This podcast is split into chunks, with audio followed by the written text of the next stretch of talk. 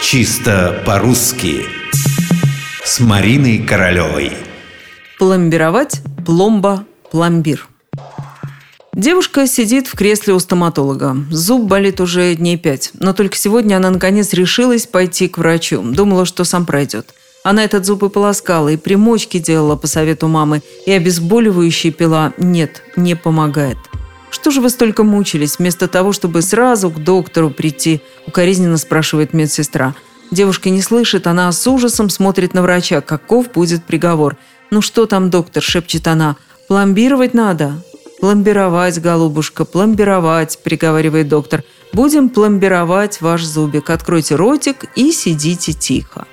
Пломбировать, запломбировать.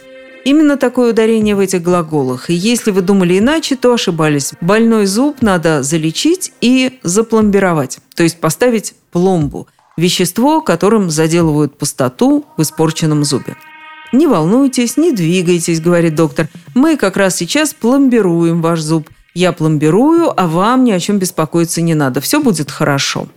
После того, как девушка выйдет от стоматолога с запломбированным зубом, ей можно будет даже мороженое. То самое мороженое, пломбир, которое она так любит. Между прочим, вам эти слова не кажутся подозрительно похожими?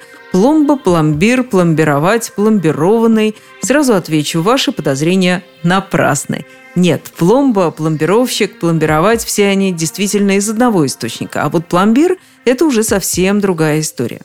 Пломбой мы называем жестяную пластинку или, например, сплюснутый кусочек свинца, которыми опечатывают помещения, товары, предметы.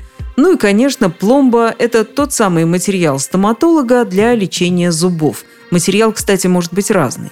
Происходит пломба от латинского «плюмбум» – свинец. В русский язык пришло через немецкий.